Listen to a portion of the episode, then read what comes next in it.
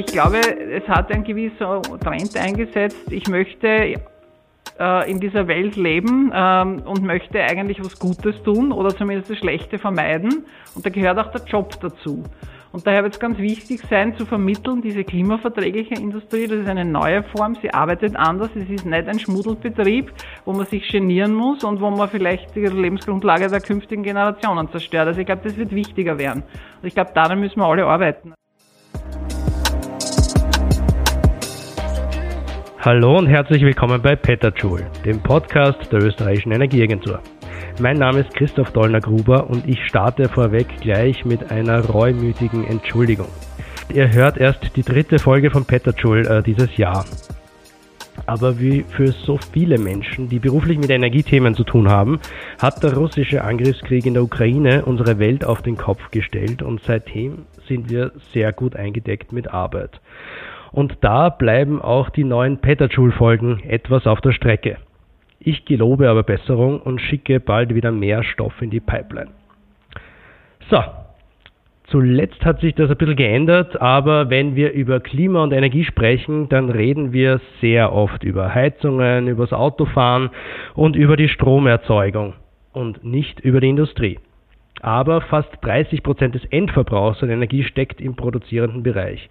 Und äh, wenn wir da noch die Hochöfen und äh, die Kokerei der Stahlerzeugung sowie die Raffinerie dazu nehmen, die äh, ja laut Statistik dem Energiesektor zugeteilt werden, dann ist der Anteil noch viel höher. Und trotzdem hat man manchmal das Gefühl, die Industrie kommt in Diskussionen rund um die Transformation in Richtung Klimaneutralität zu kurz. Ist sowas wie ein unantastbarer Riese. Heute wagen wir aber genau das. Wir reden über den großen Umbau der österreichischen Industrie, die je nach Berechnungskonvention zwischen 30 und 40 Prozent äh, der gesamten Treibhausgasemissionen Österreichs verursacht.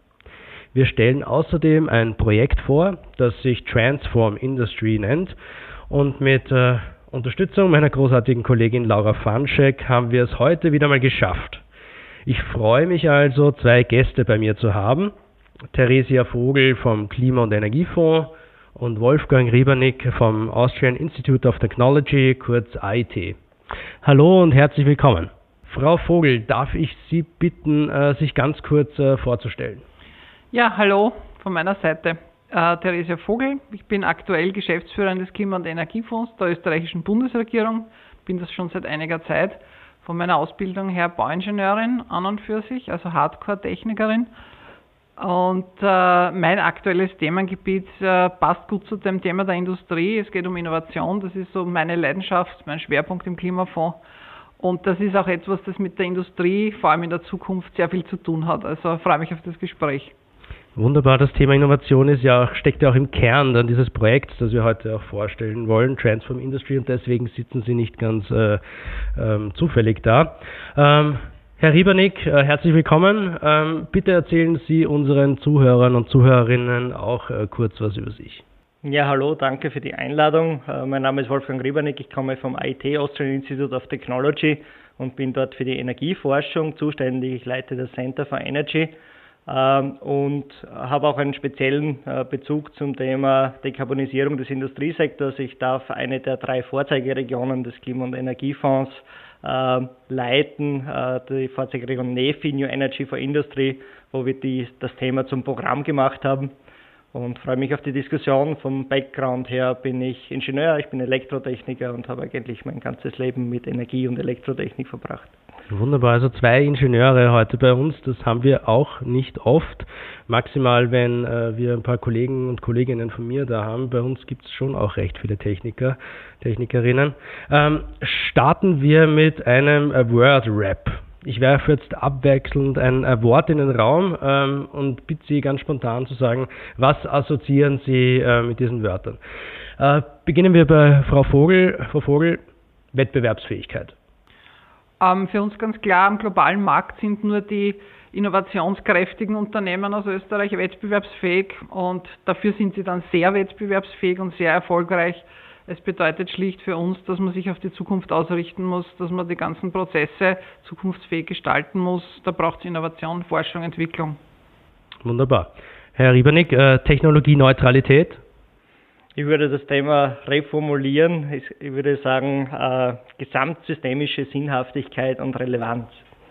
Okay, da bin ich absolut bei Ihnen. Ähm, Frau Vogel, Elektrifizierung.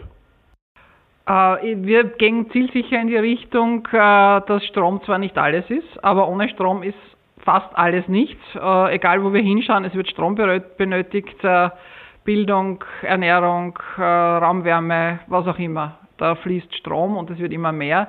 Mobilitätssektor steigt um, also ganz ein wichtiges Thema. Wunderbar. Und auch die Basis äh, für das Folgende, nämlich die Wasserstoffwirtschaft. Ich würde es eher missionsorientiert anschauen und von der Kohlenstoffwirtschaft sprechen. Okay. Gut, und jetzt werfe ich noch äh, zwei Entweder-Oder-Fragen hinterher. Ähm, wenn Sie sich äh, in die österreichische Industrie reinversetzen zu versuchen, was meinen Sie, Frau Vogel? Ähm, Vorreiter oder lieber doch eher im Gleichschritt mit allen anderen? Na ganz klar Vorreiter, Vorreiterinnen. Also ich meine, bei uns ist eine Projekt, äh, Programmleiterin für das äh, Thema Industrie zuständig, also Vorreiterinnen. Aber es ist ganz klar vorne dabei sein, denn äh, im üblichen Mitschwimmen heißt einfach im Mittelmaß landen und das kann für Österreich als Standort von Hochtechnologie nicht gut sein. Wunderbar. Ähm, Herr Riebernick, äh, Klimapolitik und Industrie, äh, hinderliche Last oder tatsächlich ein notwendiger Antreiber?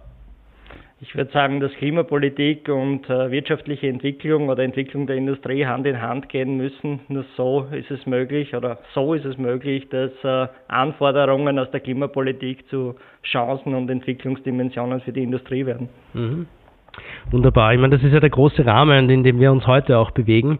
Wir reden über die große Transformation der Industrie, die da in den nächsten Jahrzehnten tatsächlich passieren muss. Ähm, von einem der größten Verursacher an Treibhausgasemissionen heute bis zur Netto Null im Jahr 2040. Und äh, in der Industrie äh, wird es besonders schwer, sagt man immer, diese Transformation. Ist das tatsächlich so? Ähm, dem geht ein neues Forschungsprojekt auf den Grund. Das Projekt heißt Transform Industry und wird vom Klima- und Energiefonds finanziert. Äh, Christian Schützenhofer äh, vom IT äh, ist der Projektleiter von Transform Industry und er gibt uns einen schnellen Überblick, worum es beim Projekt geht.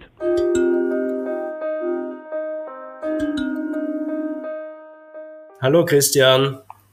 Hallo, grüß Gott. Hi Christian, kannst du uns bitte kurz erklären, was machen wir, was macht ihr bei Transform Industry, wieso ist das wichtig? Ja, gerne. Transform Industry geht es um die Dekarbonisierung der österreichischen Industrie. Dekarbonisierung ist ein großes Thema, das kennen wir alle. Österreichische Industrie emittiert circa ein Drittel des gesamtösterreichischen CO2s. Ähm, da stehen große Investitionen an in die Zukunft, neue Technologie, neue Anlagen. Und wir versuchen hier einen Plan, eine Roadmap auszuarbeiten, was denn da die besten Technologien sind, um die österreichische Industrie zukunftsfit zu machen.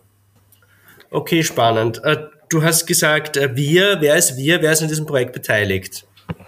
Wir ist das Austrian Institute of Technology, wo ich selbst beschäftigt bin, die österreichische Energieagentur, ähm, der Lehrstuhl für Energieverbundtechnik der Montana Uni Leoben und die Johannes Kepler Uni, dort ähm, das Energieinstitut. Super, das ist die geballte Kompetenz an Industrie- äh, und Energie-Know-how, die da versammelt ist. Ähm, du hast schon gesagt, ihr arbeitet dran, ähm, rauszufinden, wie unterschiedliche Technologien eingesetzt werden können, ähm, um diese Klimaneutralität in der Industrie zu erreichen. Was ist der Output des Projekts? Was soll rauskommen? Mehrere Dinge. Einerseits vor allem eben diese besagten Roadmaps. Da steht zum Beispiel drinnen, ähm, wenn man jetzt die, die immer wieder hergenommene Eisen- und Stahlindustrie äh, als mhm. Beispiel nimmt, ähm, die, die müssen eben weg vom Hochofen, weil den kann man nicht dekarbonisieren oder nur eben sehr, sehr schwer.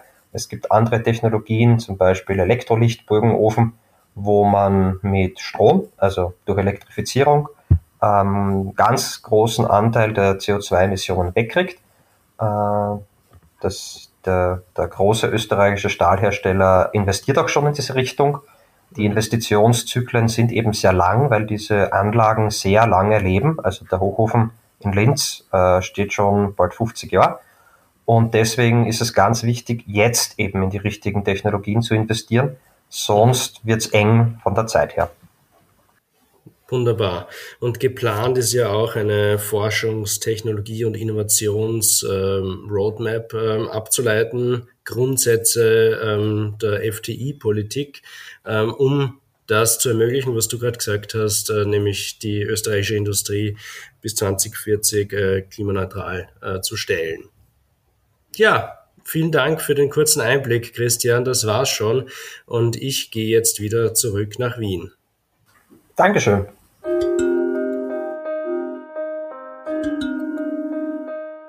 Wir sind zurück bei Theresia Vogel vom Klima- und Energiefonds und bei Wolfgang Riebernick vom AIT.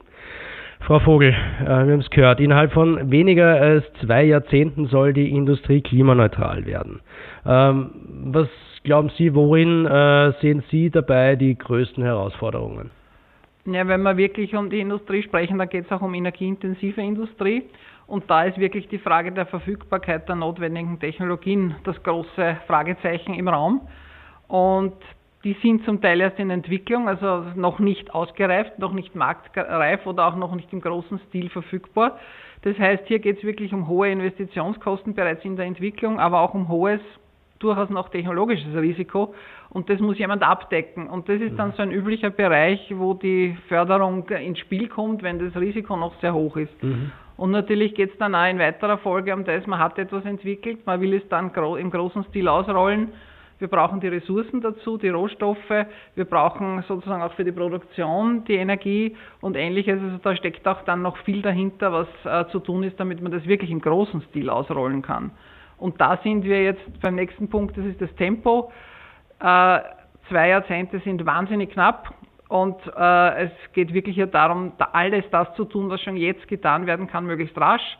Und nur dort, wo wir noch Neues brauchen, Innovation brauchen, Forschung brauchen, da wird es länger dauern. Mhm. Und wo, was braucht es denn, um diese, diese Forschung, die Innovation, äh, diese Technologien voranzutreiben? Ähm, welche Werkzeuge gibt es da der FTI-Politik und wo ist da die Rolle des Klima- und Energiefonds? Naja, ich sage einmal, der Klima- und Energiefonds verfolgt das Thema Industrie ja schon seit einiger Zeit. Das hat vor ungefähr zehn Jahren schon begonnen, indem wir sozusagen Leitprojekte für Industrieprojekte, äh, für Industriebetriebe angeboten haben und die entsprechend gefördert haben. Und das hat sich weiterentwickelt über die erwähnten Vorzeigeregionen. Das sind schon sozusagen größere Projektbündel, wo wir eine mhm. Kombination gewählt haben aus der klassischen Innovations- oder FTI-Förderung und der Umweltförderung, um hier möglichst in die Umsetzung auch zu kommen, in den Realmaßstab zu kommen, mhm. ins echte Leben, weil die Wirkung gibt es eben nur im echten Leben und nicht im Labor.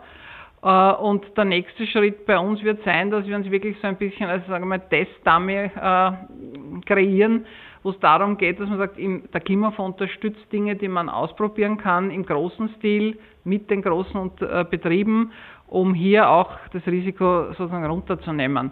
Und natürlich ganz wichtig, äh, ein wichtiger Schritt für uns jetzt in der nächsten Zeit wird auch sein, hier die, auf die europäischen Förderungen ein Auge zu haben und zu schauen, was kann man da noch günstig ins Land holen, mhm. wo kann man kombinieren. Und das ist nicht nur Forschungsförderung, sondern es sind vor allem alle anderen nachgelagerten Aktivitäten dann. Also auch tatsächlich dann die Umsetzung ähm, betreffend. Ähm, vom Ausprobieren zum Umsetzen, Herr Riebernick, äh, die Voraussetzungen in den einzelnen Branchen sind ja zum Teil äh, sehr unterschiedlich. Äh, können Sie uns da ein bisschen ein Bild zeichnen, in welchen Bereichen geht es eigentlich unter Anführungszeichen nur mehr um äh, die Anwendung von bestehenden Technologien ähm, oder sage ich mal ein Austausch von äh, Energieträgern und in welchen Branchen sind wir wirklich noch weiter weg von tatsächlich einer klimaneutralen Lösung? Ja, wie Sie sagen, die Branchen sind da sehr unterschiedlich geartet. Man grundsätzlich geht es einerseits darum, die Energieversorgung der Industrie zu dekarbonisieren. Da braucht es Effizienztechnologien wie beispielsweise äh, Wärmepumpen. Äh, da braucht es die Integration erneuerbarer Energien. Und dann, wie Sie wissen, haben wir Industrie natürlich auch prozessbedingte Emissionen und in diesen harten Nüssen an Sektoren, die Sie genannt haben, braucht es da natürlich neue Technologien. Also beispielsweise im, im, Stahlsektor ist es ja so, das ist ja insofern sehr speziell, weil es da nur wenige Anlagen gibt, wenige große Anlagen, die es zu ersetzen gilt, die, die Hochöfen, äh, beispielsweise durch Elektrolichtbogenöfen und wenn man dann die die Roheisen, also die, die Eisenschwarmerzeugung auch noch in Österreich machen will, äh, braucht es eben äh, beispielsweise äh, große Mengen Wasserstoff dazu. Ähm, hier, hier ist es wichtig, dass die Investitionszyklen, die ohnehin bestehen in den industriellen Anlagen, genutzt werden, dass die Entscheidungsgrundlagen da sind äh, für, die, für die Betriebe und dass diese Entscheidungsgrundlagen, wie beispielsweise CO2-Besteuerungen, äh, stabil sind, ja, weil es langfristige Investitionen sind. Ja. Anderer Sektor, beispielsweise in der chemischen Industrie, ähm, ist es so, dass es im Wesentlichen einen Basisprozess gibt, der Emissionen äh, vordringlich äh, bewirkt. Das ist das, das Steam Cracking. Das kann man ersetzen durch äh, Synthese von von Kohlenwasserstoffen aus Wasserstoff und Kohlenstoff, den man irgendwo einsammelt und, und äh, ähm, sozusagen weiter ver verwendet. Das braucht aber wieder große Mengen an erneuerbarer Energie oder erneuerbarem Wasserstoff.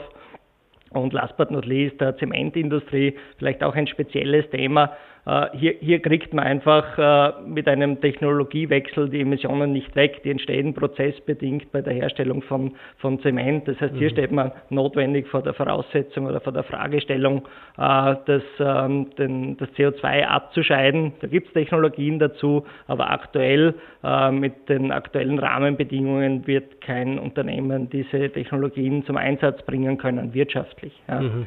Und äh, es ist also eine Mischung aus äh, Einführung neuer Technologien, aber auch die Rahmenbedingungen dann für die Kostenstrukturen und Wertschöpfungsketten äh, dieser, dieser neuen äh, Technologien und Prozesse zur Verfügung zu stellen. Mhm. Sie haben gesagt, Investitionszyklen sind da wichtig. Ähm, das heißt aber eigentlich, es gibt eine Handvoll Hochöfen in Österreich. Ähm, wenn man die dann mal umstellt, dann ähm, schafft man gleich einmal einen großen Brocken an Treibhausgasemissionen weg. Also da hat man dann so tatsächlich Sprünge drinnen. Ähm, Frau Vogel, ganz provokant gefragt, werden wir in Österreich in Zukunft überhaupt noch Stahl, Kunstdünger oder Zement produzieren? Äh, meine, was ist die Alternative? Das Importieren dieser Güter aus Ländern mit, sage ich mal, zumindest fragwürdigen Umweltschutzrahmenbedingungen oder wo die Menschenrechte vielleicht eine untergeordnete Rolle spielen, also das sehe ich nicht. Ich möchte mhm. vielleicht noch eines auch äh, mit, mitgeben. Äh, die energieintensive Industrie und deren Investitionen oder deren Transformation ist letztlich auch eine Voraussetzung für die Energiewende. Wir werden grünen Stahl brauchen für Windparks und ähnliches. Wir werden grünen Zement im Wesentlichen brauchen als äh, Energiespeicher möglicherweise für die Bauteilaktivierung. Wir werden Glas- und Kunststoffe brauchen, die klimaverträglich produziert sind für Photovoltaik und so weiter und so fort. Also das müssen wir mitdenken und je mehr wir hierzulande produzieren können mit guten klimaverträglichen Verfahren, desto besser. Auslagern ist da wirklich keine Alternative. Mhm. Ich meine, wir, wir sehen natürlich jetzt, wir haben das äh, schmerzhaft auch gesehen, ähm, die globalen Wertschöpfungsketten, wie sie denn zusammenhängen, mhm. ähm, jetzt im, im Zuge der Pandemie auch. Wir stehen ähm, sag ich mal, besonders auch mit China in einem sehr starken globalen Wettbewerb um diese neuen Technologien. Ähm, es entsteht zumindest aktuell der Eindruck, als wäre das einer der wesentlichsten äh, Mitbewerber. Ähm, wie schaffen wir das, äh, diesen Wettbewerb für uns äh, zu entscheiden? Und Sie haben es schon erwähnt, äh, da geht es um PV-Module, da geht es um äh, Batterien für Elektroautos, äh, Computerchips sind immer wieder ähm, sehr stark in Diskussion. Äh, wie holen wir diese strategisch wichtigen Wertschöpfungsketten wieder nach Europa zurück? Oder anders gefragt, muss man das überhaupt? Naja, einen Teil, also Wertschöpfungskette heißt wirklich vom Rohstoff äh, bis hin mhm. zum fertigen Produkt.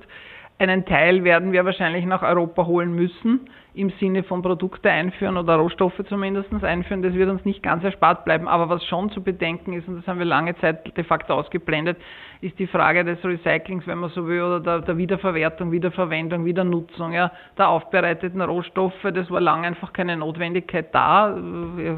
Die Erze von wo auch immer waren in Hülle und Fülle vorhanden. Der Transport war billig und sicher, also im Sinne von jederzeit äh, bestellbar, sehr schnell da. Also diese Dinge werden wir sicher überdenken denken müssen. Und ich glaube, man muss sich mehr auf das besinnen, was kann ich wirklich innerhalb Europas tun. Da braucht es Kooperation. Das kann kein Land alleine lösen. Das wäre also wirklich unsinnig. Aber ich glaube, so ganz ohne Importe wird es schwer werden und das wird auch nicht das Ziel sein in einer globalen, sage mal, Gemeinschaft. Mhm die Materialien, die Ressourcen, die Technologien sind ja das eine. Ähm, das AIT ist also eine große Forschungseinrichtung, natürlich auch angewiesen auf äh, hochqualifizierte Köpfe aus unterschiedlichen Disziplinen. Da geht es sehr stark um das Know-how natürlich, wie man solche Dinge einsetzt. Ähm, wie tun Sie sich dabei, Fachkräfte ins Unternehmen zu bringen, Herr Riebernick? Wie Sie sagen, Fachkräfte oder die Köpfe sind unser Kapital in der Forschung. Das heißt, wir sind angewiesen auf, ähm, auf äh, hoch ausgebildete und auch hoch motivierte äh, Expertinnen und Experten. Und auch hier äh, denken oder agieren wir nicht rein national, sondern wir sind in einem internationalen Wettbewerb. Wir sind aber als Forschungseinrichtung natürlich auch international sichtbar und ein attraktiver Arbeitgeber in, in dem Bereich. Äh, was es aber trotzdem braucht, ist eine solide Basis äh, in der, in der Ausbildung und natürlich auch in der, in der, in der Forschung. Und äh, hier, glaube ich, braucht es ein verstärktes Bekenntnis zur Exzellenz in der Ausbildung, auch zur Bekenntnis zur naturwissenschaftlichen mhm. äh, Ausbildung. Wir haben natürlich äh, gesamtsystemische Herausforderungen, aber viel dreht sich um Technologien und äh, technoökonomische Systeme. Das heißt, wir müssen wir müssen sicherstellen, dass wir, dass wir gegenwärtig und in Zukunft äh, motivierte und gut ausgebildete äh, Forscherinnen und, und, Forscher haben. Und äh, im Moment sind wir natürlich auch in einem Mitbewerb mit der Industrie, mit anderen Forschungseinrichtungen, mit Universitäten um die besten Köpfe. Wir haben teilweise kuriose Situationen, dass man sich gegenseitig die Leute abwirbt. Und das ist auf der, anderen, auf der einen Seite für, für den Arbeitssuchenden eine interessante Situation, aber es ist äh, vielleicht kein nachhaltiger Zustand. ja, das äh, kann ich gut glauben. Ähm, Frau Vogel, Sie beschäftigen sich mit dem Klimafonds ja auch sehr viel mit diesen Themen. wie schätzen Sie das ein? wie kann die Politik die Industrie dabei unterstützen, ausreichend Fachkräfte, Personal für diese große Transformation für sich zu gewinnen? Das muss jetzt alles relativ schnell gehen. Also ich glaube schon, dass es äh, einer gewissen Imagepolitur äh, bedarf bei der, im Zusammenhang mit Industrie in Österreich. Das Wissen und Industrie ist bei den wenigsten, die nicht in der Industrie selbst beschäftigt sind, relativ gering. Äh, in der Ausbildung kriegt man sehr wenig mit. Das letzte ist nur so irgendwie das Linz-Donowitz-Verfahren, also eine österreichische Errungenschaft, das war schon Zeit her. Ne? Also das heißt, die, die Menschen wissen viel zu wenig über die österreichische Industrie Bescheid und ich glaube, das ist schon eine Sache im öffentlichen Diskurs auch, das wieder nach, ein bisschen nach vorzurücken. Denn eines ist schon gewiss, es ist eine gewisse Wertschöpfung damit verbunden, die Jobchancen sind gut, wir brauchen die Unternehmen auch für die Energiewende oder für die große Transformation, wie Sie gesagt haben. Also wir brauchen das. Das Zweite ist schon auch geeignete Rahmenbedingungen. Ja. Wir stehen vor einer Situation rund um Dynamik höchsten Grades. Äh, unsere Systeme, mit denen aber Personen äh, ausgebildet werden, Fachkräfte wie auch dann äh, höhere Qualifizierungen, wenn man so will, Universitäten haben eine relativ starre Struktur, die über Jahre entwickelt und dann irgendwann umgesetzt werden. Also ich glaube, da braucht man mehr Agilität bei der Konzeptionierung dieser Pläne und müssen ein bisschen stärker und schneller vor allem reagieren können. Und ich glaube, es geht nur gemeinsam, gemeinsam von den Politik, Unternehmen, Sozialpartner, aber auch die Auszubildenden muss man da reinholen bei der Konzeption der Zukunft. Sonst plant man an denen vorbei, ja, das bringt dann gar nichts. Und was ich schon sagen möchte, ne, äh, ich glaube, wir müssen uns damit auseinandersetzen, wie schaut der Blick in die Industriezukunft aus? Wie, wie schaut der klimaverträgliche äh, Industrie aus? Wie werden die Arbeitsplätze aussehen? Die, die, Menschen brauchen Bilder, damit sie sich vorstellen können, unter welchen Konditionen sie arbeiten wollen und können. Und wir brauchen faire Bezahlungen, das muss man auch sagen.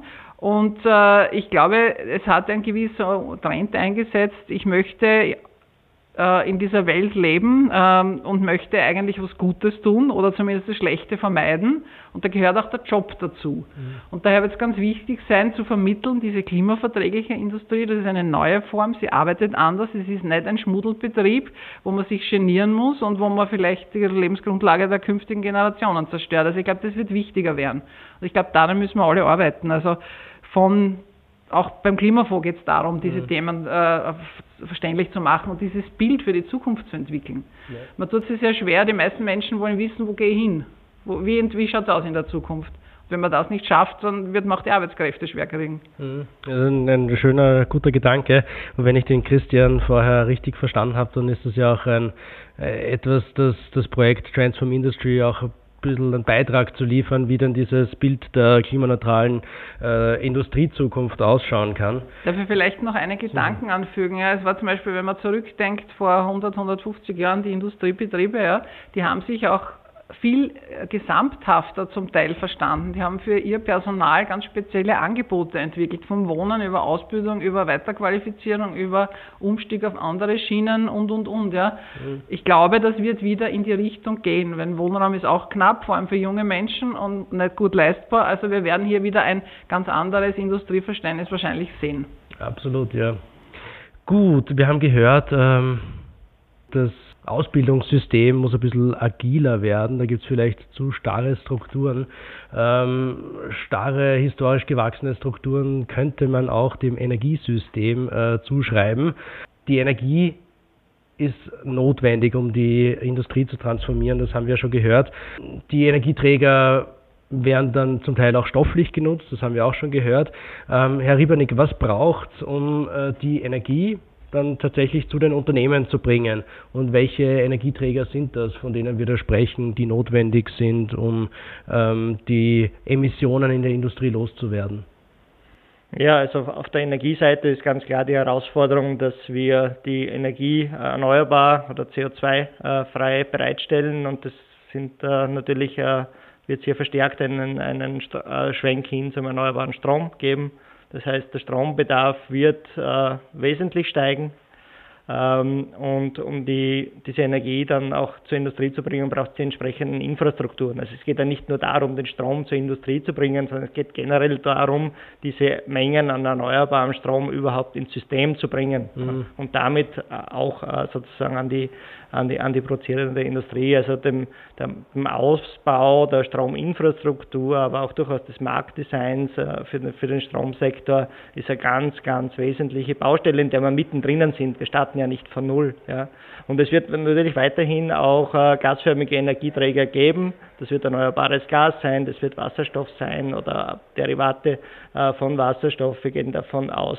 Also wir gehen nicht davon aus, dass der, dass der Bedarf an gasförmigen Energieträgern in einer dekarbonisierten Energiezukunft sinken wird. Mhm. Das heißt, es wird eine Gasinfrastruktur brauchen, die wird sicher anders ausschauen, als sie jetzt aussieht. Es wird jetzt kein äh, 1 zu 1 Transformieren der bestehenden Gasinfrastruktur in eine 1 zu 1 Kopie einer Wasserstoffinfrastruktur sein.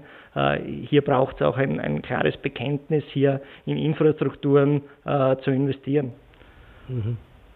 Genau, ich meine, das ist ja auch, was das äh, eine Studie von uns äh, zeigt, ähm, die versucht zu analysieren, ähm, genau für Hardware-Bed-Sektoren, äh, die Industrie, ähm, den Schwerverkehr, äh, dann noch die ähm, KWK-Anlagen, der Gasbedarf äh, bleibt auch in einer klimaneutralen Zukunft sehr hoch. Wir haben das quantifiziert für diese Bereiche in einem Ausmaß von 90 bis 140 Terawattstunden, was am unteren Ende tatsächlich auch in jenem Bereich liegt, den wir heute haben, nur halt in komplett anderen Bereichen. Also das muss uns äh, klar sein. Sie haben gesagt, man muss die Energie ins System bringen und dann auch die Energie zu den Unternehmen bringen. Vielleicht tue ich den Industrieunternehmen da auch ein bisschen äh, Unrecht, ähm, aber wie sehen Sie da die Rolle der Industrieunternehmen in der Energiewirtschaft? Ähm, aktuell, in der Vergangenheit war es ja oft so, dass die Industrie Energie äh, eingekauft hat. Punkt müssen die Industrieunternehmen da selbst jetzt auch ein bisschen aktiver werden, vielleicht Kooperationen eingehen, ähm, selbst zum Energieproduzent werden und so auch einen Beitrag leisten, damit diese Energie ins äh, System kommt?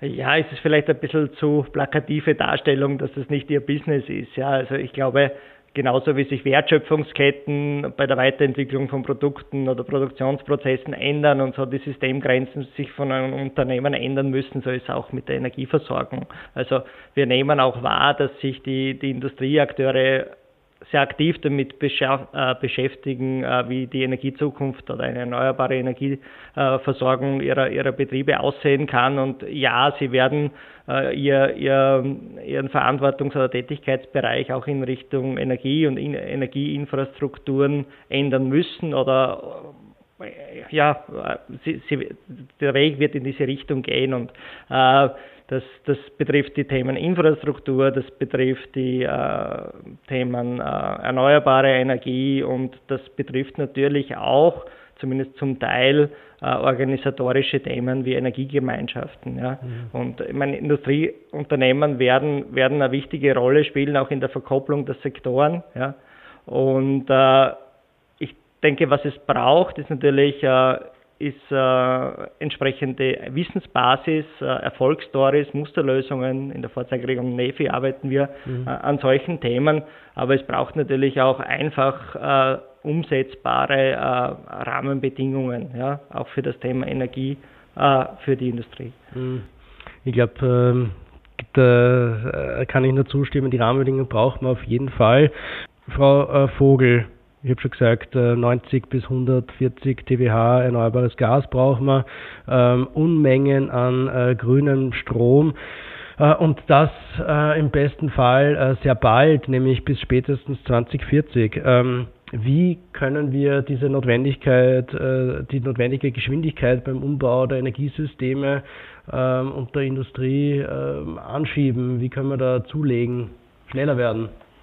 Sie haben schon gesagt, es wurde schon gesagt, Rahmenbedingungen sind wichtig, aber ich glaube, es braucht da so ein bisschen Grundsatzentscheidungen, so wie zum Beispiel raus aus dem Stand der Technik und rein in Innovationen made in Austria oder zumindest in Europe. Ja, das, das ist eine grundsätzliche Entscheidung, dass man das will, dass man das unterstützt, dass man damit sozusagen auch voranschreitet.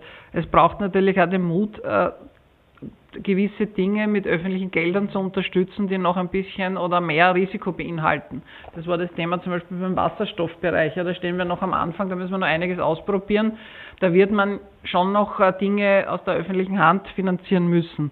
Aber es geht auch zum Beispiel darum, aus, aus unserer Sicht Stand der Technik in Gesetzen verankern. Also Photovoltaik ans und ins Gebäude äh, sozusagen muss, muss einfach sein. Egal, ja. ob ich Altbau saniere, ob ich Neubau, ob ich irgendwie auch nur annähernd irgendwie das Objekt angreife. Und das wird ein, ein Thema sein, genauso wie Energiespeicher oder eben Gasthermen nicht mehr einzusetzen, solche Dinge. Mhm. Und ich glaube, was wir aber auch sehen ist, es hilft natürlich, Förderungen helfen und stimulieren, aber im Kern geht es schon darum, auch die Bevölkerung letztlich, die Unternehmen, die Bevölkerung zu begeistern letztlich für diese Veränderungen.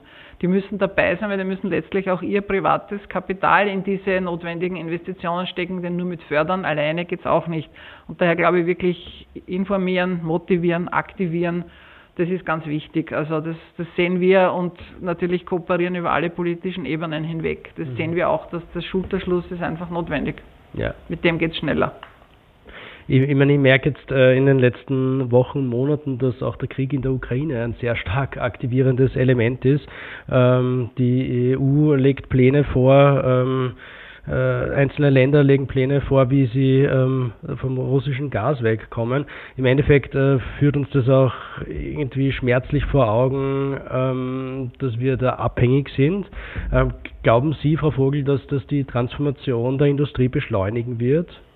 Ja, Tatsache ist, dass das die, äh, die, Transformation insgesamt beschleunigt, aber natürlich dort, wo die großen Abnehmer sind oder die großen Einkäufer von bislang russischem Gas, wird es besonders schnell gehen müssen mhm. oder es wird so, die Unternehmen werden stilllegen. Das ist relativ äh, schnell gesagt, das ist leider tatsächlich ja. so. Was wir aber auch sehen, das muss man auch sagen, dieser russische Angriffskrieg hat dazu geführt, dass jetzt der Gaspreis relativ hoch in ungeahnte lichte Höhen gestiegen ist und damit wird natürlich vieles andere wettbewerbsfähig. Wir hatten vorher das Thema jetzt Wasserstoff, grüner Wasserstoff war vorher nicht wettbewerbsfähig, hat sich aber jetzt in den Kosten gegenüber dem Grauen schon durchgesetzt, weil der Gaspreis zeitweilig so exorbitant mhm. hoch war. Also wir sehen, da wird vieles verschoben werden und äh, wir haben zum Beispiel laufend Anfragen von Unternehmen, von Privaten, von Haushalten, die alle raus aus Gas wollen. Und da werden einfach neue Optionen ge gecheckt. Das muss man einfach sagen. Also es wird eine Verlagerung geben zu anderen Formen, im einfachsten Fall andere Form von Kessel. Mhm. da wird ein Austausch erfolgen. Im, Im, schwierigsten Fall muss ein gesamtes Infrastruktursystem geändert werden, also Gasinfrastruktur raus, vielleicht äh, nahe Fernwärme rein. Und das ist aber ganz eine andere Art von Infrastruktur. Also das, da, da gibt es schon Perspektiven, die wirklich faszinierend sind. Bei den Industriebetrieben stellt sich so dar, dass die einfach diversifizieren, am internationalen Markt einkaufen, privat, was sie können und das dann in Gasspeichern lagern. Die sind ja ohnehin teilweise leer, also insofern ist das Lagerns momentan kein Problem. Ja, ich meine, das ist kurz, das muss man wahrscheinlich auch die kurzfristige und die mittelfristige Perspektive unterscheiden. Kurzfristig ist sicher das Einspeichern äh, sehr relevant, äh, mittelfristig dann die äh, Diversifizierung. Herr Riebernick, was ist Ihre Perspektive auf das Thema? Ist das äh, ein Innovationsboost jetzt, den wir da ähm, vielleicht gerade erleben? Ja, es ist ein sehr konkreter Trigger, ne? natürlich ja. in der, in der ähm, Relevanz der Umsetzung ja, und auf der anderen Seite auch in der, in der, in der öffentlichen Wahrnehmung. Ja, aber kein, kein Licht ohne Schatten. Äh, wir steuern natürlich oder wir drohen natürlich mit Maßnahmen, die jetzt sehr schnell getroffen werden, auch in den viel zitierten Login-Effekt zu fahren. Mhm. mhm. Äh, das hat Aspekte wie voreilige äh, politische Entscheidungen oder Wünsche, zum Beispiel äh, Verzögerungen einer CO2-Bepreisung, äh, bis hin zu wirklich energiepolitischen Lenkungs- oder Änderungsmaßnahmen, wie beispielsweise ein mögliches, mögliche Rücknahme des Braunkohleausstiegs in, in, in Deutschland. Ja. Die dann, dann sehr plakativ vor Augen führen, dass es nicht nur, also dass es ein klarer Anlass ist und eine Konkretisierung der Aufgabenstellung, aber dass es alles andere als vereinfachend für unsere Aufgabe der Dekarbonisierung speziell des Industriesektors ist. Mhm, absolut, ja. Frau Vogel, ähm, wenn Sie drei Wünsche äh, hätten an die Industrie, vor dem Hintergrund der Klimaneutralität, vor dem Hintergrund dessen, was wir jetzt äh, da kurz skizziert haben, die Transformation der Industrie. Ähm, was wären das? Was wären diese drei Wünsche? Also an ganz konkrete Betriebe hätte ich wirklich den ersten Wunsch, nämlich, dass sie die eigene Transformation gestalten, dass sie klare Fahrpläne entwickeln und auf den Tisch legen, was sie wann wo umrüsten müssen, was sie wann wo umrüsten wollen und können dass sie das hinterlegen auch mit dem Thema, was ist dafür notwendig, welche Form von Energie brauchen wir, welche Infrastruktur brauchen wir, wie schaut es aus mit den Fachkräften, dass sie uns das wirklich auf den Tisch auch legen, weil da ist wirklich jeder Betrieb ein bisschen anders, regionale Systeme eingebettet dort, also das wäre ganz wichtig. Ich glaube, was ganz wichtig wäre aus unserer Sicht, ist wirklich den Anspruch zu haben, eine Art Role Model für Klimaneutralität in der Industrie zu sein als Betrieb das heißt wirklich aktiv Projekte entwickeln, umsetzen und dann mit auch andere überzeugen und letztlich dafür auch europäische Mittel zu, anzustreben und zu aktivieren. Und das dritte ist, bitte seht einfach Österreich als Testbed, nützt es als Testbed, Innovation durch die Zusammenarbeit mit Forschungseinrichtungen, mit Exzellenten, durch die Zusammenarbeit mit den österreichischen Technologieherstellern und Lieferanten, durch die Zusammenarbeit mit der Energiewirtschaft, also weg aus der Nabelschau, hin zu einem erweiterten Innovationssystem. Das heißt, Dekarbonisierungspläne auf den Tisch legen, Role Model sein und Österreich als Testbed sehen, sind da drei Wünsche, die am Tisch liegen. Ähm, Herr Riebernick, würden Sie gerne noch was ergänzen, ähm, vielleicht entgegnen? Naja, entgegnen traue ich mich fast nicht in dieser Runde hier, aber ergänzen. Also, ich glaube, ich glaub, das braucht in, in dem doch nicht so einfachen Wechselspiel zwischen der öffentlichen Hand und, und der Wirtschaft, braucht äh, das Bekenntnis zu lenken. Ja, ich kann nur dann was verändern, wenn ich irgendwo was rausnehme und woanders investiere. Ja, und das betrifft Themen wie CO2-Bepreisung oder auch Erlöse aus äh, höheren Energiepreisen, die, muss, die muss ich reinvestieren. Ja. Und ich denke, dass, dass es von der speziell von der Industrie, von der Wirtschaft wichtig ist, sozusagen hier das Commitment in gezielte Investitionen abzurufen und auch zu sensibilisieren, ja, um, um sozusagen aus einer, aus einer Bremser oder potenziellen Bremserposition in eine lenkende Position zu kommen. Mhm. Ja. Ich glaube, das muss uns gelingen äh, im, im, im Sinne der Weiterentwicklung des Industriesektors, des Energiesektors, der Infrastrukturen und äh, auch unserer Wertschöpfungsketten. Mhm, super. Vom Bremsen zum Lenken und dann vielleicht sogar zum Gas geben. Äh, da gehe ich mit. Ähm, Kein Gas, bitte. Grünes Gas. genau. Ähm, Vielen Dank an Sie beide für die Einblicke. Ähm, vielleicht auch eine kleine Warnung ausgesprochen. Wir haben ähm, im Projekt Transform Industry jetzt gerade erst äh, losgelegt, werken da fast noch ein ganzes Jahr dran. Und ähm, mit dem Projektfortschritt gibt es natürlich auch immer mehr Ergebnisse äh, und die werden wir auch in einer einen oder anderen Folge von Petterschul noch behandeln. Ähm, da auch in die Tiefe gehen, wenn es zum Beispiel um Hard-to-Abate-Sektoren und äh, Lösungen dort geht. Ja, und wir haben auch immer wieder eine Standardrubrik äh, bei Peter Joule, zu der kommen wir jetzt, das äh, Peter Joule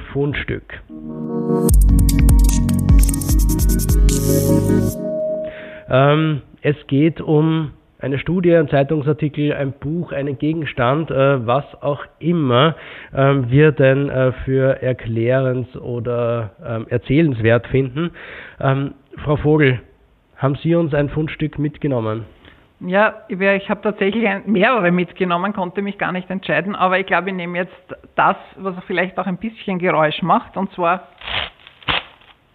also ich habe einen Fächer mitgenommen, äh, einfach als Symbol für zwei Dinge. Das eine ist, ein Fächer ist eine relativ einfache Lösung, um sich äh, frische und kühle Luft zuzufächeln oder ein bisschen Abkühlung zu schaffen.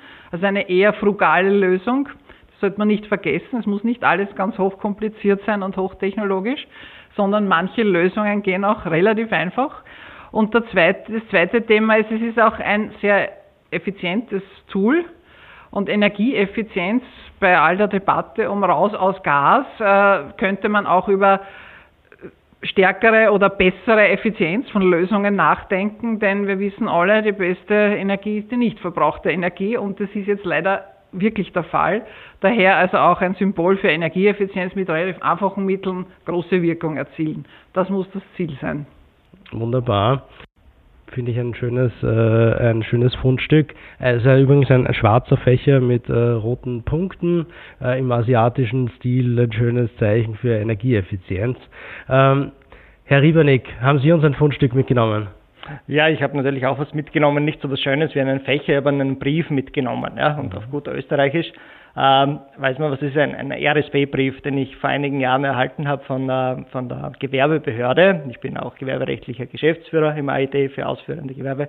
Und im Zuge eines Ansuchens zur Erweiterung auf das volle Elektrotechnikgewerbe habe ich um dieses angesucht und einen Brief erhalten, der mir bescheinigt hat, äh, dass ich äh, nicht befugt bin, dieses Gewerbe auszuüben und es mir darüber hinaus untersagt ist, das auch in Zukunft zu tun. Aha. Und da denke ich mal, ich habe mein ganzes Leben mit Elektrotechnik beschäftigt und nicht viel was anderes gemacht. Und wenn es jetzt jedem so geht, ja, der äh, sozusagen im Energiebereich äh, seine äh, zukünftige wirtschaftliche äh, Karriere planen wird, ein Unternehmen gründen will, äh, beispielsweise um Photovoltaikanlagen zu installieren oder Wärmepumpen zu installieren, dann äh, wird dieser Protektionismus im Zusammenhang mit Gewerbezugängen nicht das passende Instrument sein. Und das würde ich mir wünschen, dass es äh, auch Rahmenbedingungen auf der wirtschaftlichen Seite gibt und ein Bekenntnis dazu, um diese Mammutaufgabe äh, zu stemmen.